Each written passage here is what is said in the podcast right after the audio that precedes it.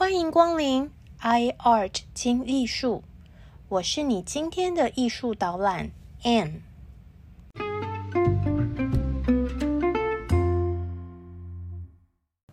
大家好，我海燕。大家好，我是 Anne。欢迎来到 iArt 听艺术。林布兰在西方艺术上的高度直入神坛，他被称为是荷兰最伟大的画家。又被称是文明的伟大先知。可是我们都知道，荷兰虽然面积不大，厉害画家却是随便数来就一大堆。荷比卢地区更是巨星名单一长串，尤其是梵谷啊、维梅尔啊，都已经二十一世纪了，粉丝数量还是很惊人，有增无减呐。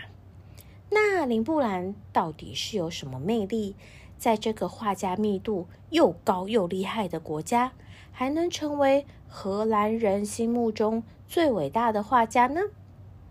林布兰是一位成名很早的画家，我们从他早年的作品中就已经可以看出他与众不同的叙述视角，还有绘画技法。无论他的绘画主题是人物。宗教故事、历史、风景等等，画面上呈现的却是林布兰本人对于特定历史的了解，对于古典作品的吸收，以及他对身边人们的观察。例如，我们目前所知，林布兰唯一一个以航海为题材的作品《加利利海上的风暴》。林布兰在二十九岁的时候就完成这个作品，也是他早期创作中尺寸最大的历史作品。以海洋为主的绘画呢，在十七世纪的荷兰就已经大为流行，因为荷兰是个海洋国家，海上贸易、战争、制图还有航海技术都已经成为荷兰文化的一部分。而海洋的绘画主题要到十八世纪末才会流行到整个欧美。加利利海上的风暴描绘的是圣经故事中耶稣与门徒们乘坐的船在加利利海航行，门徒们被突如其来的暴风雨吓坏了，惊醒了沉睡中的耶稣。耶稣于是平息风暴的场景。这个主题呢，其实比想象中的要难画许多。首先呐，是因为要画出暴风雨的场景，又要画出耶稣显神机平息海面的风暴，然后呢，还要将小船上的耶稣与门徒们很复杂的情绪表情都表现出来。这个对画家的要求也太多了吧？因此。其他的画家们呢，多是选择一个场景创作，有的为了表现暴风雨的恐怖，所以呢，在画面上就把船画的超级小，根本肉眼都快看不见了，更别说是船上人物的表情。有的画家则是走极端，只画出耶稣与门徒们站在甲板上的特写。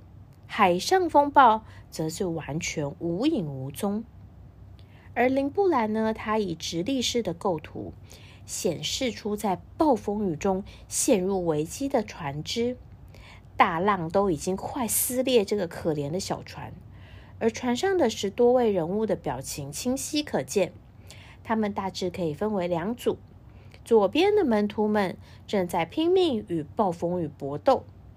右边的门徒们则是围着耶稣，愁眉苦脸，他们内心都在 O.S.：这一回肯定死定了。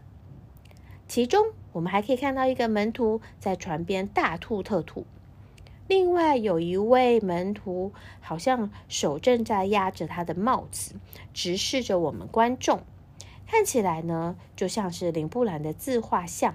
整艘船上只有耶稣一个人。仍然保持冷静沉稳，相较于他身边这群绝望崩溃、以为自己小命休矣的门徒们，耶稣的表情看起来很酥，好像还没睡醒呢。最特别的是，林布兰让我们看见光线从画作的左上角射出，透过暴风雨可以看见湛蓝的天空，也预告了这艘船最后会脱离险境、风平浪静的 Happy Ending。不过，很悲催的是，这幅画作的本尊直到今天还看不到一个 Happy Ending。这是为什么呢？原来这幅画目前下落不明，生死未卜啊！但它可是价值连城、世界遗产等级的林布兰作品，诶，又不是什么阿猫阿狗的涂鸦，怎么可能说不见就不见呢？事实还真的就是如此匪夷所思啊！原来，在一九九零年三月十八日凌晨大约一点的时候，当时收藏这幅加利利海上的风暴的美国 Boston Isabella Stewart Gardner Museum 被两位乔装成警察的抢匪闯入。那个时候呢，这个博物馆资金缺乏。保安人员的工资很低，保全系统也很老旧。其实，地方黑道早已经传出要计划打劫博物馆的江湖传言。当天，两名抢匪真的就穿着警察制服，骗过保安人员，将两名保安人员捆绑在地下室，在八十分钟左右的时间内偷走了十三件作品。除了这个加利利海上的风暴之外，还有林布兰的自画像，还有其他作品。而价值最高的失窃作品，应该是维梅尔的合奏。由于呢，维梅尔流传至今的作品大概只有三十多幅，可以说每一幅都非常的贵，以至于呢，至今这一幅作品合奏被认为是目前。未巡回的艺术作品中最贵的了，十几年前就已经被市场专家估计大概是二点五亿美元，来到今天更是无法想象的天价。Isabella Stewart Gardner Museum 窃盗案是美国历史上最严重的艺术窃盗案件，二十多年过去了，还是没有破案，甚至。关系嫌疑人都已经因病过世，或是在黑道械斗中身亡了。当初抢匪用刀片将画布从画框上切割下来之后带走，所以呢，今天参观访客还可以看到博物馆将画框挂回原位，像是在向失踪的作品致敬、哀悼。或者是呢，祈祷他们终有一天可以回家。不幸中的大幸是，博物馆内还有美丽的花园和许多精彩的作品，例如在第八十集介绍过的提香的掳掠欧罗巴。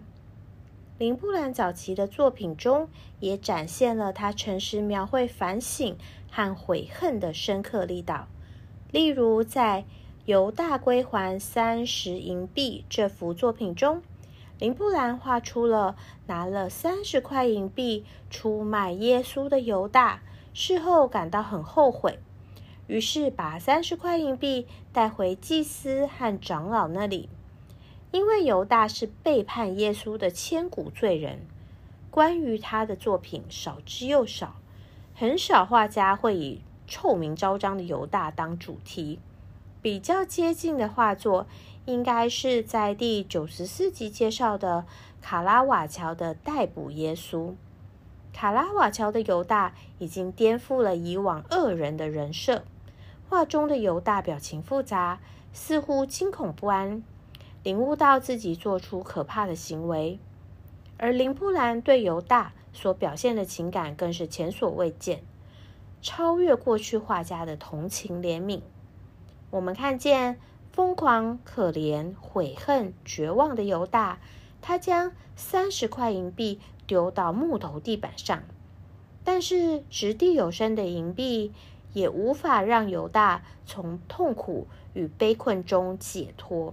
犹大归还三十银币，改写了文明，是画家本人对人性最无声的悲悯。杰出青年林布兰来到十七世纪世界首都阿姆斯特丹，很快就和艺术品交易商合作，当上画廊管理者以及肖像画画家。更好运的是，二十八岁的林布兰娶了艺术品交易商的表妹，一位继承大笔遗产的二十二岁孤女 Saskia。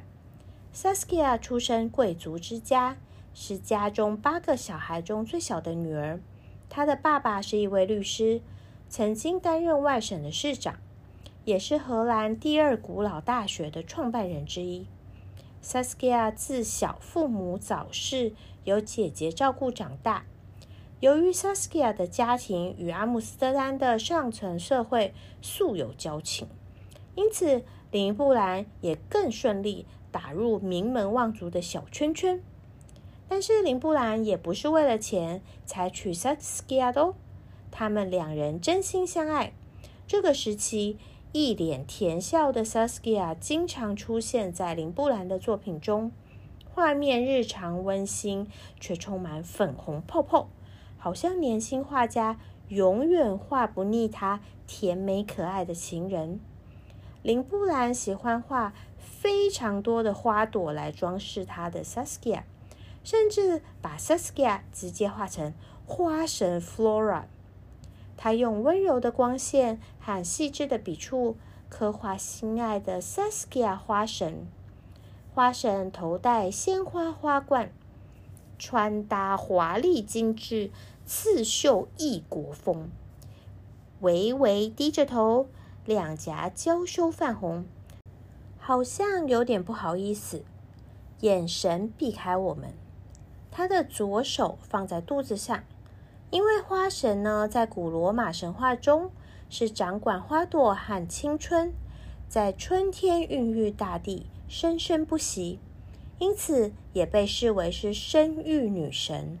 所以，Saskia 神秘清新的表情，还有她左手的动作，可能代表这对新婚小夫妻正在期待新生命的到来。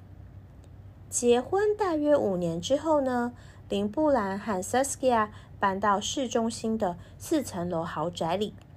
林布兰在这里居住了大约二十年。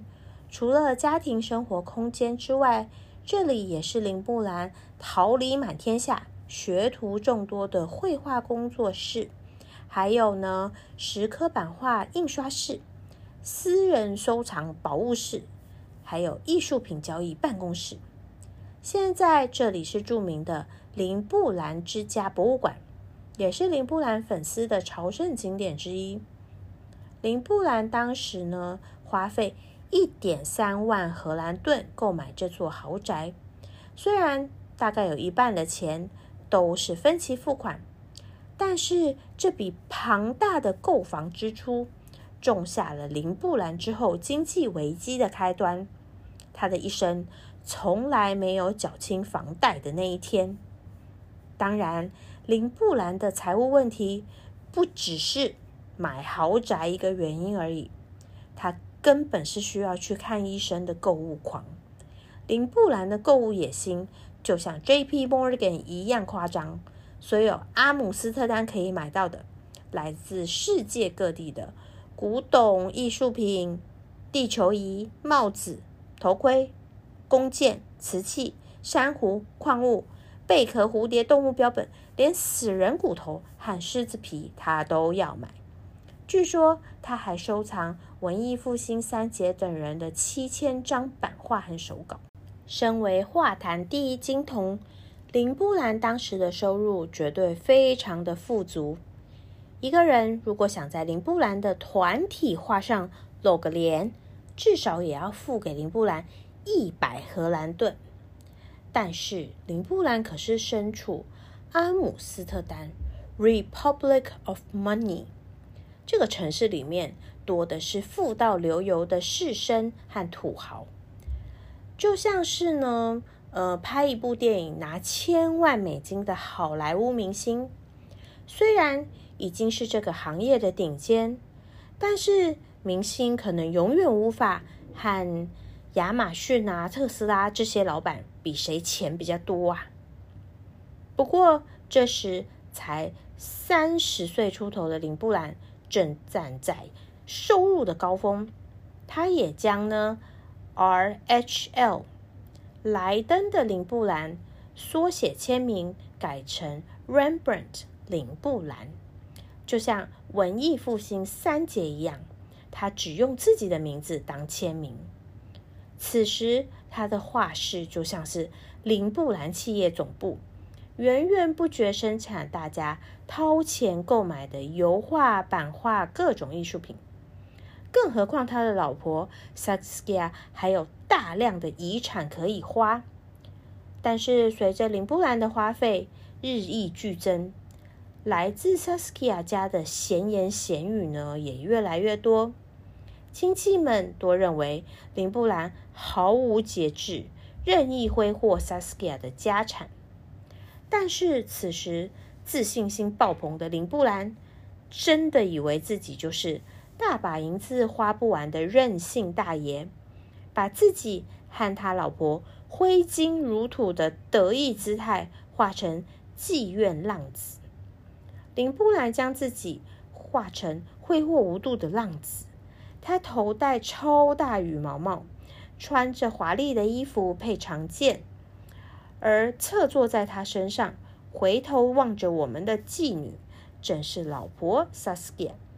Saskia 的左边呢，有一只象征虚荣、财富稍纵即逝的孔雀。不过，浪子林布兰的神情可是一点反省的意思都没有。相反的，他满脸浪荡愉悦，好像完美疯狂炫富。还举杯邀请我们仔细观赏，认真羡慕他的奢华人生。我们今天看到这幅作品，可能会吓傻，想说怎么会有这种笑？诶，把自己和老婆画成浪子和妓女。其实，浪子回头是当时的荷兰人非常喜欢的宗教主题。林布兰的一生也创作过好几幅相关的绘画作品，在新约圣经中描述一个浪子回头的故事。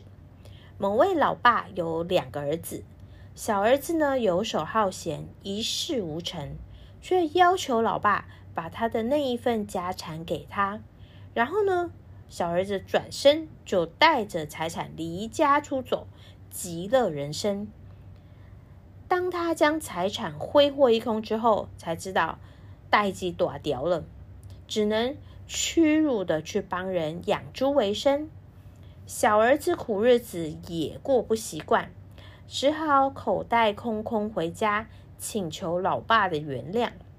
当小儿子回家的时候，他的痴心老爸远远看见小儿子的身影，就冲上前去，又亲又抱。不但宰了大肥牛庆祝小儿子的归来，还把最好的衣服、鞋子、戒指全部都给他穿上。